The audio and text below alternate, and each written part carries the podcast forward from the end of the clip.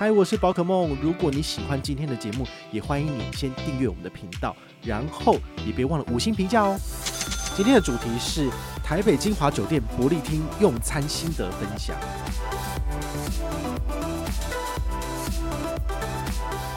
它的服务非常的好，收盘也非常的快速，所以呢，你不用担心，就是呃东西配对那边都没有人拿，他们的服务是依然。嗨，我是宝可梦，欢迎回到宝可梦卡好。今天呢，要来跟大家聊一下美食哦。其实我们分享美国运通卡的优惠，大概已经用了一年左右的时间哈。我相信大家被我洗脑，应该都洗得差不多了，就是想上车就上车了。但是呢，我唯一有一间或者两间餐厅，我很少讲，或者是我只讲一次之后，我就几乎不太讲的，那就是吃到饱。为什么呢？因为我们都知道，其实吃到饱大部分都是。那个肉类专务哈，都是吃肉的人或吃鱼的人，好，这个东西就是吃到饱很爽。但是对于吃素的人来讲呢，其实我是没有什么东西吃的，好，所以对于我来讲，我觉得很痛苦，我就其实都不太想要介绍这东西。好，不过呢，我这次去了伯利厅去吃了他的晚餐，我发觉啊，就是我的观念可能要改一下哦，因为。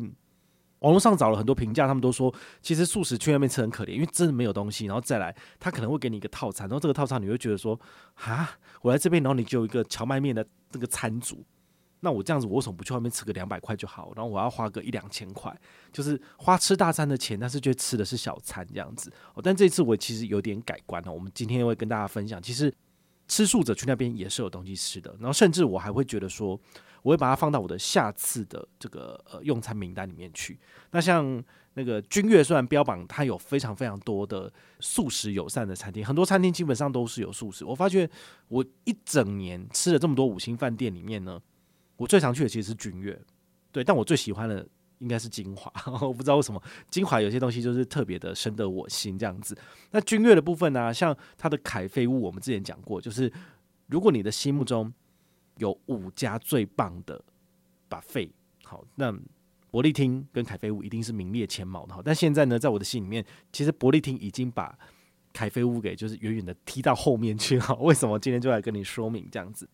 那我们要先来解释一下，就是它的营业时间跟价格。哦，其实平日跟假日它是有差的。好，虽然说他们提供的这些食物是差不多的，好，但是呢，平日比较便宜。比如说你是平日的早餐去吃，只要八百八。好啊，我之前吃过早餐的部分，我有吃过两次早餐。第一次是我的朋友去住房，他说有一客多的叫我去吃，对，然后我就去吃了。然后第二次我自己去住，我用那个大白去住，然后他有帮我升等，然后隔天那也是有早餐啦，呃，就算没有升等也是有早餐的哦。好，他早餐的部分我以为其实大概就那样而已。好，那能吃的东西其实早上起床吃不了多少，但是晚餐就不一样了。好，所以我这一次特别去是用这个信用白金卡结账，哈，就是用小白的福利。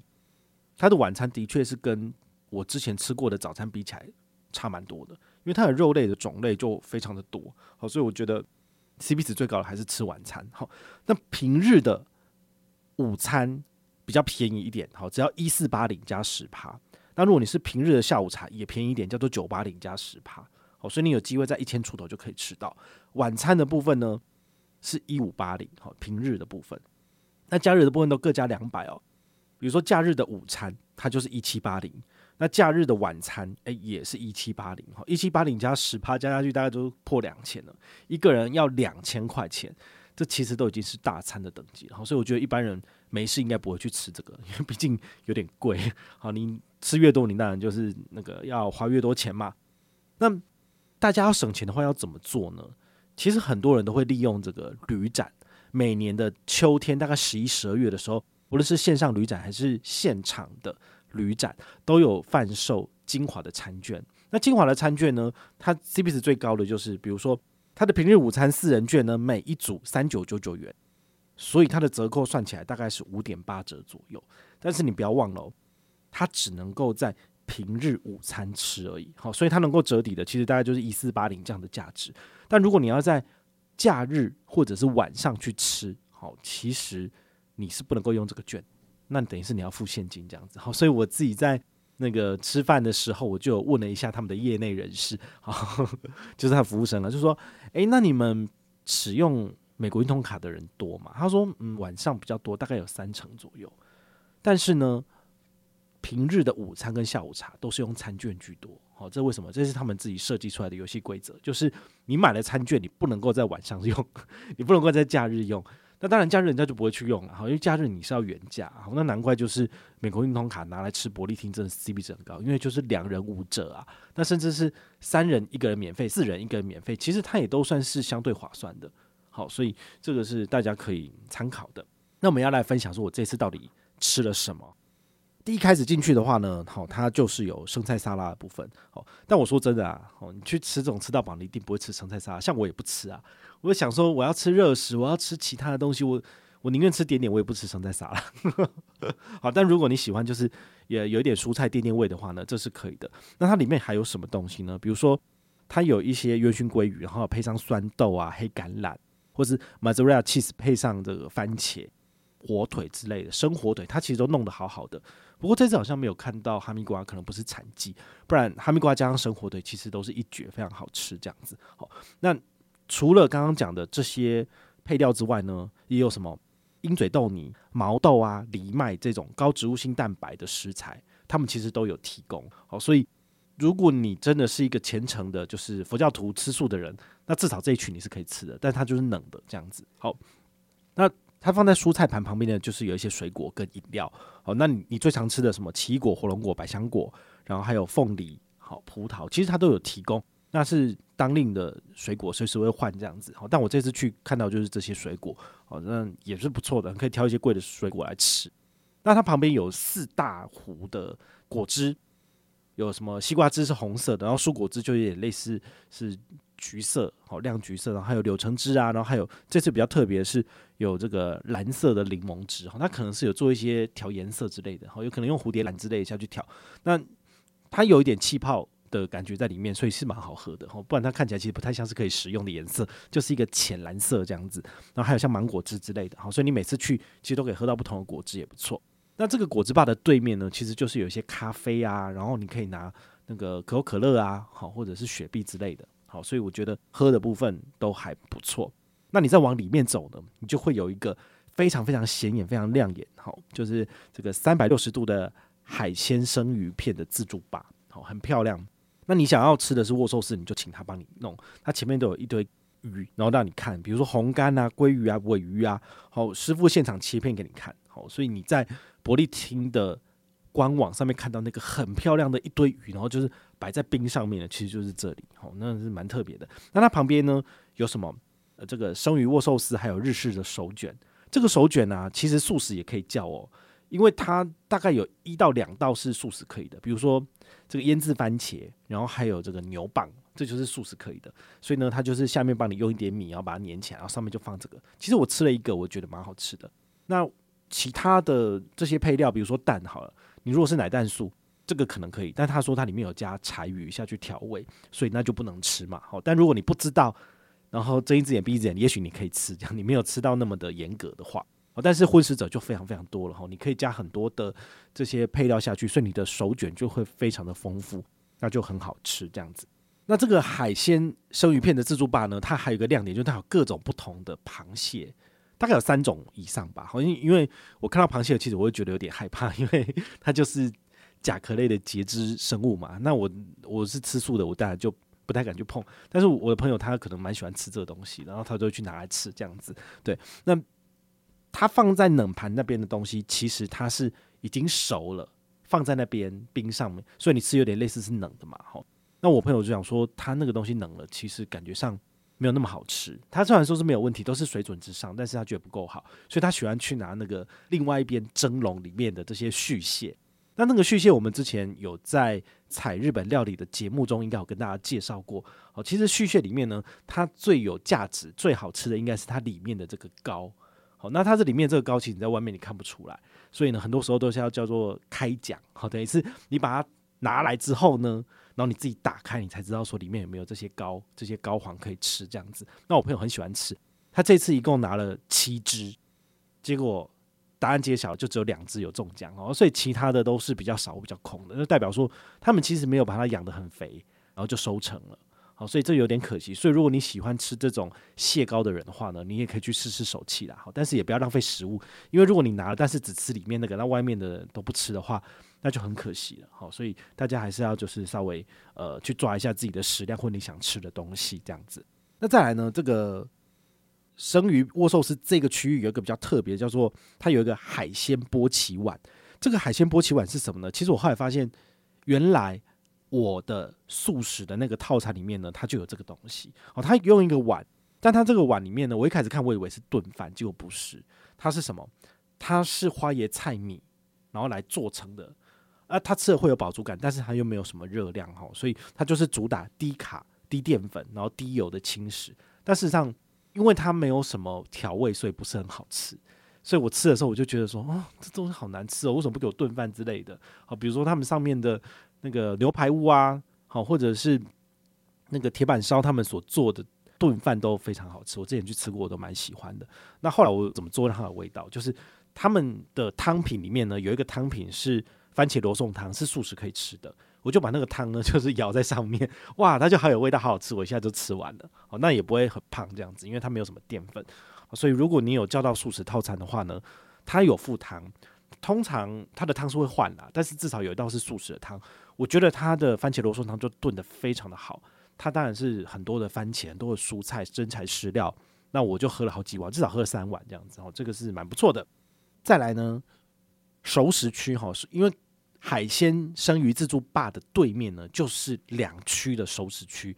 那比较靠近那个大家座位的地方，那个熟食区可能就是做一些什么鸡肉咖喱啊，然后还有一些呃蔬菜。好，它大概有两盘是素食可以吃的蔬菜。好，那像这个的话，大家就把握机会，因为吃素的真的没有东西可以吃，所以这个就可以拿这样子。但是呢，如果是吃荤的来这边讲说，我干嘛吃青菜啊？当然是吃肉啊，肉最贵嘛。好，所以这个你就可以就是 skip 掉。好，熟食区的旁边呢，他们居然有这个切拉米，我觉得最难得可能就是这个典故，可能是源自于这个呃喜来登饭店的十二厨，因为他之前的那个。那个创办人他就很喜欢吃这种菜阿米，那董事长每天都跑去十二厨吃菜阿米，他那个菜阿米当然是做的最好啊。但后来他因故就是呃过世走了之后，由他的老婆来处理整个饭店的事务，那大家重心不一样之后，其实他慢慢的就是开始会呃。节省成本的关系，然后可能东东西做就没有那么好吃，所以他们的董事长在世的时候，其实他们所做的菜米是非常非常好吃的。那因此呢，就是其他的五星饭店就开始有血啊，就觉得说，哎、我们也来做一个这种所谓现煮的，有点类似我们在路边摊可以吃到这种现煮面的这种服务。好，其实金华这边也做的不错哈，所以你也可以在那边挑好你要的面条，然后你要的是哪一种口味的面，他就煮给你吃。好，真的是蛮厉害的。那除了这个中式的现煮区域之外，它旁边就是意大利面。那我问他说：“诶，那这个意大利面可以做素的吗？”他说：“完全没有问题。哦，他有素食的酱料。那如果你可以吃葱蒜的话，也可以做青酱的口味。好，所以我两种都有吃。那有一般的这个传统直面条，还有就是螺旋面，我都有吃。哦，那我觉得如果你的胃量不是很大的话呢，尽量你跟他讲说你要半份就好。因为我光是吃了这两份意大利面，我自己就全部被塞爆了。因为他给你的分量不会太少。但如果你每一种都想吃的话呢，其实这种淀粉类的东西你少吃一点，吃个味道就好。”然后呢，我发觉他在现场做给你吃的，他旁边当然是面包，你就是热水烫熟之后就放进去锅子里面煮嘛。他煮出来真的就是你在外面叫一份意大利面套餐的水准，他真的是五星饭店的水准，所以他做出来真的是好吃的。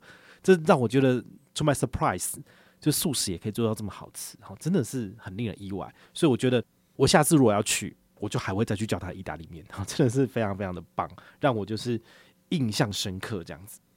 那在旁边一点呢，其实就是重头戏了哈。他们有一个熟成的牛排在那边哦。如果你们看我的线动，其实我上礼拜已经有分享过了哈。那它其实就是牛的屁股的那个部位。牛的屁股部位呢，它有一个亮点，就是说它比较不会像乐盘那边可能有比较多油，但是呢，它吃起来又还不错哈。可能不是最贵的位置，但是呢，它其实。呃，熟成啊、烤啊，都烤得蛮好的，所以我朋友说，他们这次的牛肉其实都还蛮好的。那你想说，诶，奇怪，他那一个大块牛又没有多少人去拿，那他剩下干嘛去了？就变牛杂汤啊，就是第二天的其他的料嘛，不然就是里面的员工就是下班的时候吃掉嘛，好，就是这样。我朋友还很喜欢有一道菜叫做牛仔骨，好，那牛仔骨是什么呢？其实就是牛比较不重要的部位。那我朋友觉得喜欢的原因是因为他好像有特别去经过卤。这个动作，所以他让他的肉已经有味道，然后他要再去放在石板上面去做烤的动作，所以呢，他就会有非常多不同的滋味。他说他光是这个牛仔骨，他就至少吃了三块以上，这个就蛮好吃，但它不是很贵的这个食材，但是呢，弄得很好吃，他就觉得很棒。好，所以这一点呢，我觉得你们如果喜欢吃肉的，好，这个牛的部分呢，你可以去试试看。那除了牛之外，还有什么？鸡呀，然后鸭啊。好，这个鱼嘛，通通都有。好，所以这个部分的话，我觉得你们都去试试看。如果你都没有特别不吃什么的话呢，这些东西当然是多吃多赚。好，是这个样子。那中间还有一个地方是我最喜欢拍，就是港式的点心蒸笼。哈，他们这个蒸笼我觉得非常有视觉上的效果。好，因为它的那个蒸汽就是一直上来，一直上来，一直上来。然后他们的灯又打得很漂亮，所以呢，不论是人多的时候拍还是人少的时候拍，都通都很适合当这个网红网美照，很棒这样子。它里面有什么呢？好，就是有一些烧麦嘛，好，萝卜糕、豆沙包或者是荷叶糯米饭，它还有这一次的续蟹也都在这里夹的。好，那我有帮我朋友夹两个，我就想说，天哪，这东西好恐怖哦，我怎么办？我真的要夹吗？那我想说，还是夹两个试试看 好了。你也知道，就是呃，吃素的人哦，其实真的是不会去想碰这些东西啊。好，但是就是体验一下啦，这样子好。但是我应该还是不会吃荤的，好，这样子。好，那你所有的主食都吃完之后呢？好，你休息片刻，接下来就吃甜点。好，其实晶华的甜点呢、在我的心目中应该都是五星饭店里面前几名的。好，但是我朋友的评价不一样，他说这一次晶华的甜点呢，只有一道，他的当家甜点就是栗子奶酪有成功，就是最好吃。他其他的甜点通通都是输这个凯菲乌味，可能每一个人的口味都不同。我自己是觉得已经够好吃了，可能我我本身也不是很喜欢吃甜食，所以我觉得有甜就好。但是我朋友他很比较爱吃，所以他就会觉得说不行，他觉得这个等级都不够哦，反而是上面就是我们金华牛排屋里面的那些甜点呢，反而做的是比较精致的。那伯利厅这边，它虽然说甜点非常非常的多，比如说有现做的可饼，有奶酪，有一些巧克力呀、啊、什么的，各式各样的甜点其实都有。但是呢，他觉得品质。不若之前那么好，所以我在网络上有看到有一些评价，人家讲说伯利厅他收的钱是越来越贵了。那它的品质呢，其实是慢慢的往下走。虽然说好吃，但是呢都没有像早期那种那么好吃的感觉哈。可能我朋友也是有这样的感受啦。如果你之前都没有去吃过的话呢，你就当做耳边风没有听到，你就当做就是第一次去尝试就好了。好，那第一次就是最美好的嘛。那之后你再来吃的话呢，也许可能都会慢慢的往下走吧，我也不晓得。哦，但对我来讲的话，我觉得很棒。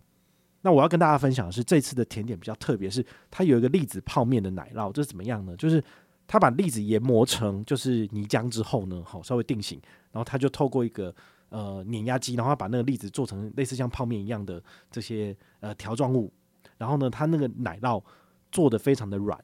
哦，可我觉得可能跟莎莎做的差不多吧，因为莎莎不是在海营业中里面，她最擅长的就是做奶酪，然后很多客人去都喜欢去点她那个什么，她的冰，她的雪花冰，然后下面可能就藏一个奶酪这样子。好，他的奶酪就是非常的软，非常好吃。然后呢，它那个栗子的味道，可能不是每个人都喜欢吃那个栗子味道，但是它这个栗子味道，我觉得没有到那么浓烈。然后它的口感呢，跟下面口感又不一样，所以它就可能有两个不同的层次，那吃起来都甜甜的。那尤其它的奶酪又特别的软。我就觉得好棒，好好吃哦。对，所以这个呢，是你近期要去吃的话呢，你可以去点的。哦，它其实，在那个入口处就很明显的就有一个一个 sample 在那边给你看。你要的话呢，它就会从冰柜里面拿一个奶酪，然后在上面撒上去，呃，栗子，栗子像泡面一样的这个一条一条的，然后还有再加上一点点类似像简单里的那种呃方块酥，然后它的那个那个酥酥的饼干，所以你吃起来其实是有第三种口感。所以它就会吃起来又脆脆，然后又软软的，你就会非常非常喜欢这样子。好，所以这个我大概可以吃十个吧，很棒。那有些人呢，就是想要配一点茶，配点咖啡，其实你最后都还可以去弄个热茶，泡个茶包，好，或者是喝一点简单的咖啡，就可以完成今天的这个一天，这样好，就是一个 happy ending 了。我觉得这就很棒。好，所以呢，简单跟大家分享这一次的用餐简评。伯利厅呢是肉食者的天堂，吃肉吃鱼都非常的推荐你哈。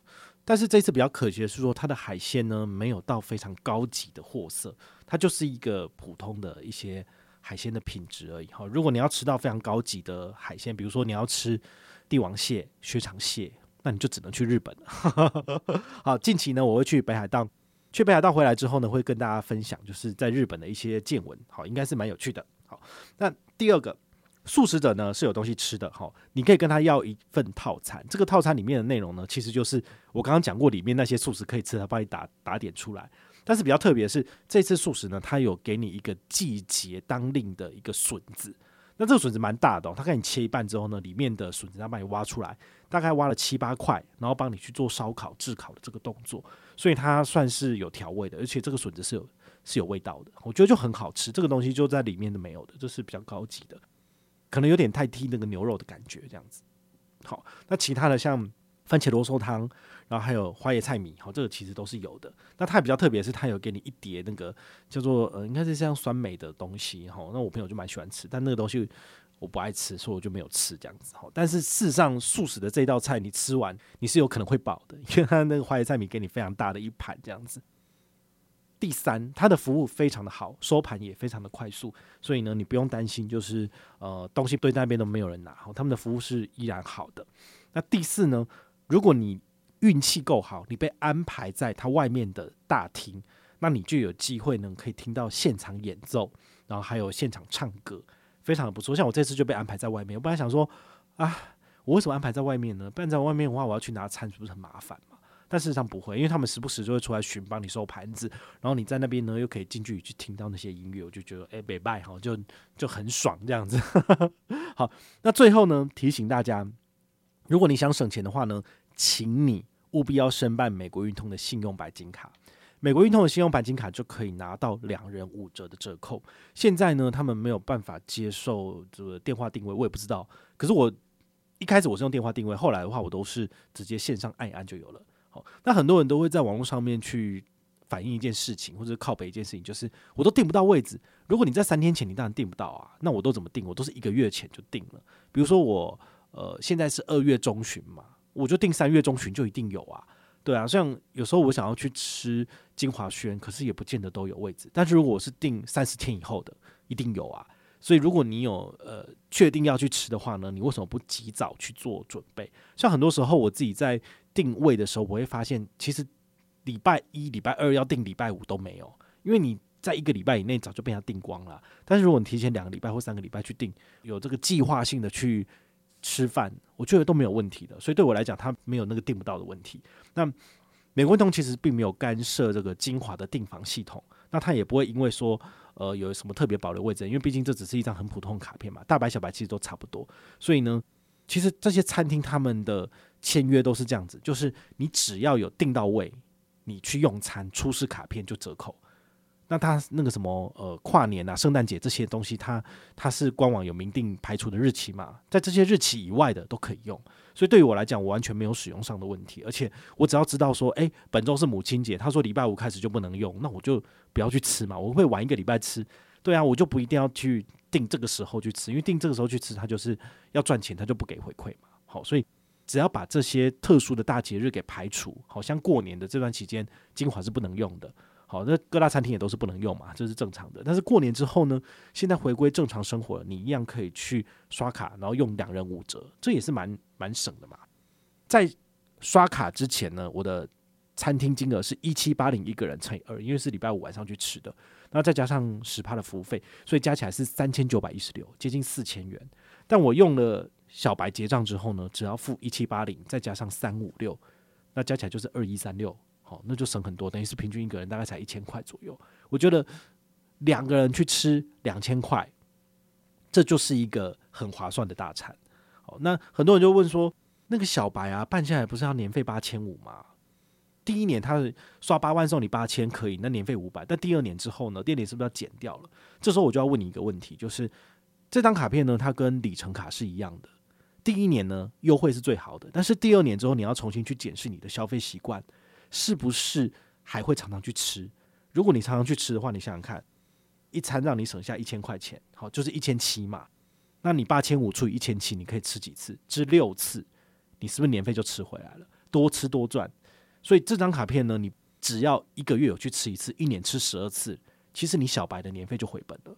好，那你们不用像我那么疯狂，就是每个礼拜我一定要去找一间餐厅去吃，因为大白小白的餐厅真的是被我吃到烂掉了。好，那这样下来就变成说我一年花出去的餐费多少钱？是十万块钱，我可能省下六七万，但是我付出去的钱更多。那一方面当然是因为我需要这个素材，我要跟大家分享嘛，那这样才会有更多人上车。但是呢，一般人必须要去衡量自己的财力是否可以支付你这样子的消费形式。如果你还在存钱的阶段，我当然不建议你这样做啊。但如果你已经有一笔钱了，你有老婆，你有小孩，你有先生，你们想要去享受一下，那这张卡片的确可以帮你省钱，你就不需要等到秋天的时候去排餐券，而且这个餐券平日晚上没有啊。这平日晚上就只有大白跟小白可以用嘛，那你就何不办小白呢？毕竟小白年收五十万就办得下来，其实也就很简单。所以呢，提供给吃货参考。那如果你有任何的问题或任何的想法，也欢迎你就是到粉丝页私讯我，啊，或者是留言，啊，或者是抖内都可以。好，我们有看到的话呢，都会在做节目跟大家回报哦。我是宝可梦，我们下回再见，拜拜。